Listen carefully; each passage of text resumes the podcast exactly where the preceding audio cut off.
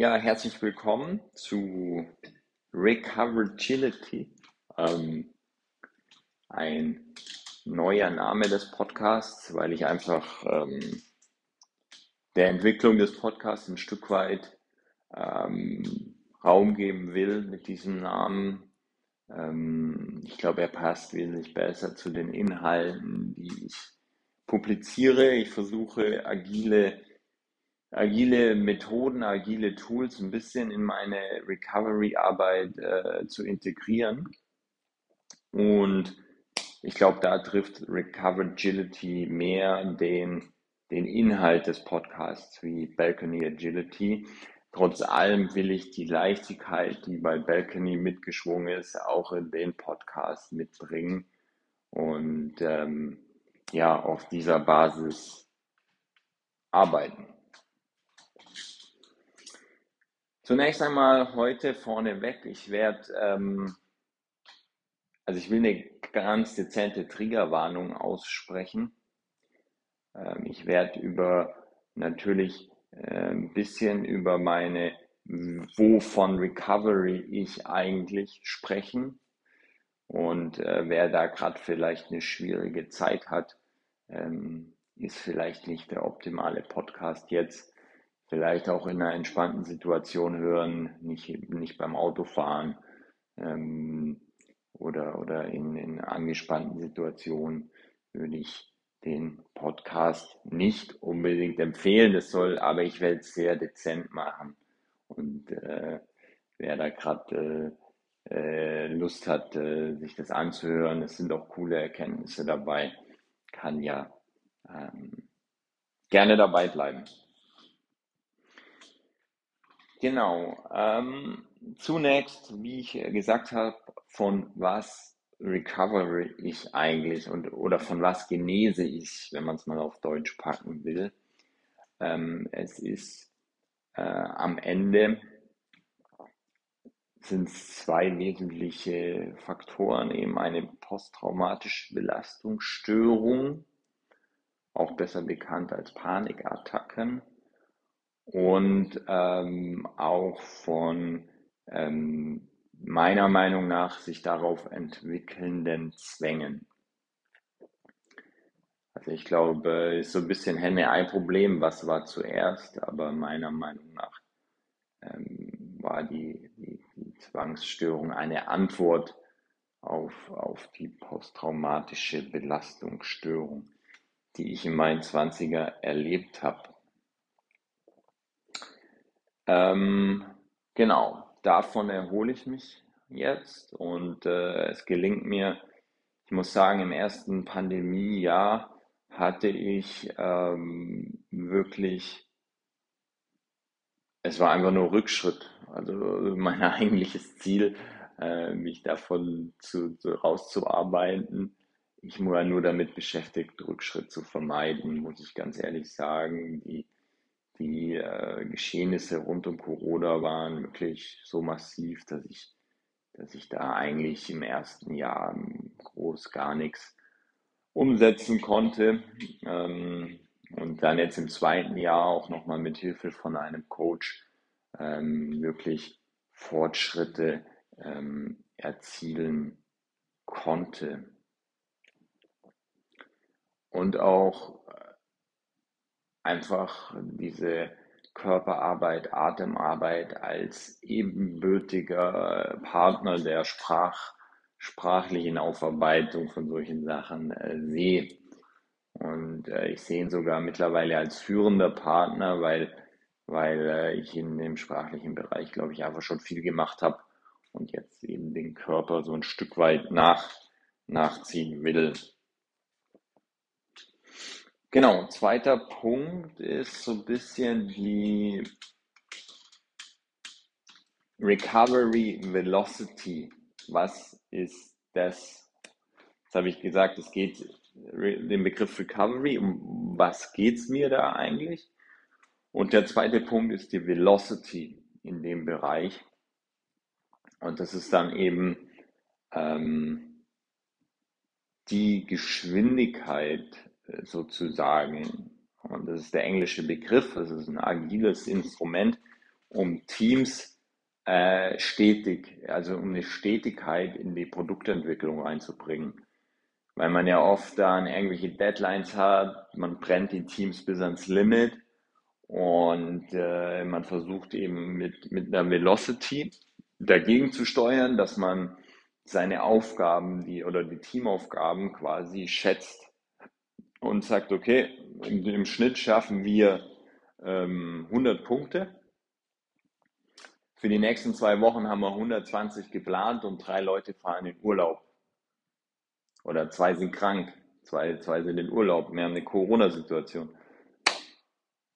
bisschen blöd, oder? Und äh, dann, dann hat man eben, kann man sich dagegen stemmen und sagen, okay, dann lass mal zumindest auf 90 runterplanen und dann sagen, hey, äh, was muss aus diesen zwei Wochen Intervall rausgenommen werden? Und so hilft dieses Velocity-Instrument Teams, sich ein Stück weit auch selbst zu schützen, selbst zu steuern ähm, auch es ist eine Art, auch eine Möglichkeit, um auch mit dem Chef in Austausch zu gehen und zu sagen, hey, das ist, funktioniert so nicht. Äh, es ist eigentlich ein Hilfsmittel, um, um Stetigkeit in die Produktentwicklung äh, reinzubekommen. Genau, und mein Ziel für Q1 ist, dass ich weniger Erschöpfungszustände erleide. Und ich erleide Erschöpfungszustände, wenn ich mich überschätze. Und überschätzen hinsichtlich von mich meinen Ängsten stellen, ähm, überschätzen hinsichtlich auch der Körperarbeit. Also es bringt auch nichts, wenn man morgens, mittags, abends dann Yoga macht, ne? äh, sondern Yoga machen, zwei, drei Tage Pause, vielleicht ein bisschen dehnen in der Zwischenzeit, ein bisschen laufen gehen und, und, und so halt einen sicheren Rahmen bauen. Ähm, mehr heißt nicht besser. Und das ist halt auch für mich so ein bisschen, es ist so ein bisschen ein Widerspruch zur, zur Arbeitswelt auch. Ja, da muss halt mehr machen, aber eigentlich in der äh, Welt der Recovery ist es ein fokussiertes, begleitendes, äh, bewusstes. Ähm, das sind die, die Worte, die entscheidend sind. Ich mache lieber morgens zwei oder ich mache lieber zwei Yoga-Sessions die Woche, bereite die schön vor, gucke, dass ich danach gut ist, äh, dass ich äh, dementsprechenden Rahmen habe, äh, der, der, der gut ist, anstatt ähm, da dann auch fünfmal Yoga gleich zu machen und ähm, ja, und eben diese Ziele, ich will weniger oft Erschöpfungszustände erleiden, gleichzeitig aber auch nicht in, in diese Komfortzone gehen, ja, ich, ich, ich stelle mich meinen Ängsten gar nicht mehr, ich mache mir jetzt hier so und das ist doch alles. Also die Velocity soll mich aktiv halten, also einfach in einem habe ich da jetzt keinen geilen englischen dummen Begriff. I'm sweet spot, natürlich. ähm, sie soll mich im Sweet Spot halten, sozusagen. Ähm, dass, es, dass es mir stetig besser geht, aber dass es äh, mir auch nachhaltig, dass der Prozess nachhaltig wird. Und das will ich mit dieser Recovery Velocity erreichen. Und ich werde es jetzt auch öfter über meine Social Media Kanäle, Twitter und äh, Instagram teilen, weil ich glaube, ich viele Menschen sich damit schwer tun. Und ähm, deswegen gehe ich auch den Schritt, das hier jetzt über den Podcast zu teilen. Ähm, mein erster Eindruck, also die Idee zu dieser Recovery Velocity hatte ich letzte Woche und ich habe dann so ein bisschen mein Januar zurückgeschaut, ähm, habe dann die, die einzelnen Events äh, bewertet, habe dann ähm, auch so geschaut, ähm, was ist, was war da los so und so und äh, habe eigentlich einen ganz guten Eindruck gewonnen, wo, wo war ich so ein bisschen in der Komfortzone und wo war ich vielleicht äh, eben KW3 war schon so, so, so ein bisschen, ja, ähm, da war viel los, ne? Enger Zeitplan, äh, ähm, ja, das, das war dann schon eng, eng gestrickt. Und deswegen habe ich da schon jetzt die ersten Erfahrungswerte. Auch der Zahnarztbesuch ist so der Referenzwert, äh, Zahnarztbesuch mit Spritze. Ähm, genau. Und äh, das sind die acht Punkte. Und ich, ich habe so den Eindruck, ah, ideal, ideal wären 30 Punkte die Woche, aber das ist natürlich, braucht man da einen Zielkorridor von 20 bis 40 Punkten. Ich glaube, äh, wenn ich darin laufe, ähm, ist es auf jeden Fall in Ordnung und es wird auch mal Wochen geben, wo es die 50 Punkte, die 50 Punkte sind. Es wird auch mal Wochen geben, wo es vielleicht nur 10 Punkte sind. Aber darum geht es mir ja gar nicht, da auch wieder krampfhaft in diesem Korridor zu landen, sondern einfach auch zu schauen, okay, ähm, die Woche hat ein bisschen was gefehlt, diese Woche war es zu viel. Es ist für mich einfach ein Balance-Instrument. Ähm, und äh, ich finde es spannend. Also ich finde es wirklich spannend.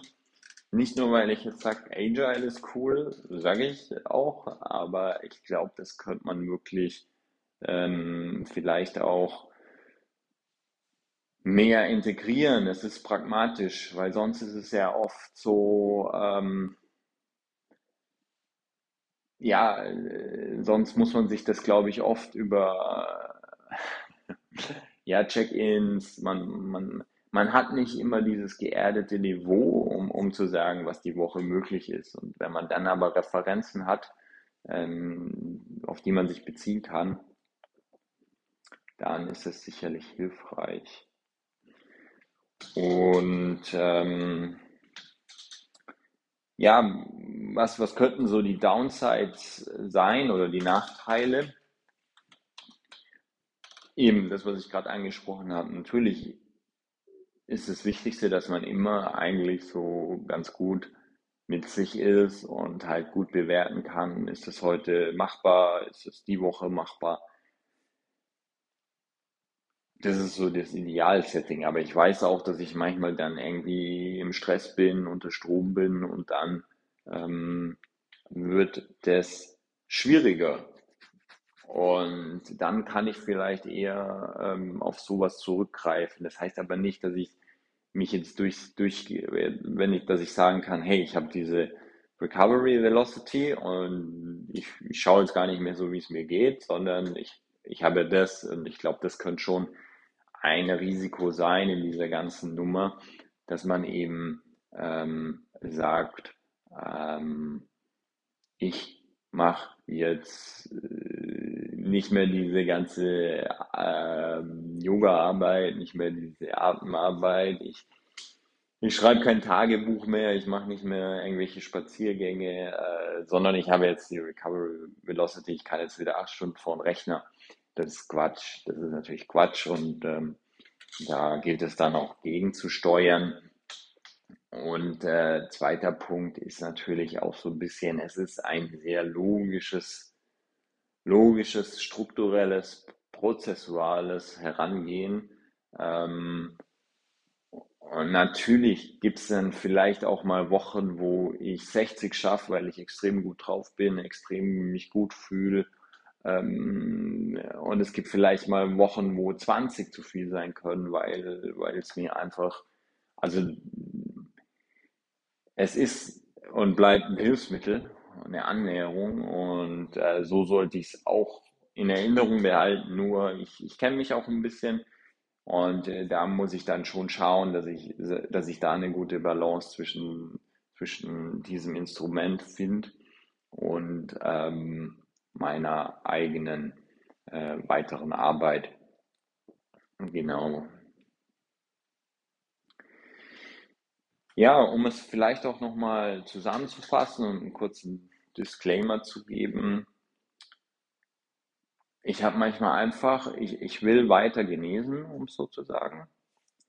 Und mir fehlt manchmal so ein einfaches, schnelles Tool, wo ich meine Woche anschauen kann und sagen kann, hey, ich bleibe ungefähr im Rahmen meiner Möglichkeiten, meiner, meinem gegenwärtig, zu meinem gegenwärtigen Zeitpunkt. Und ähm,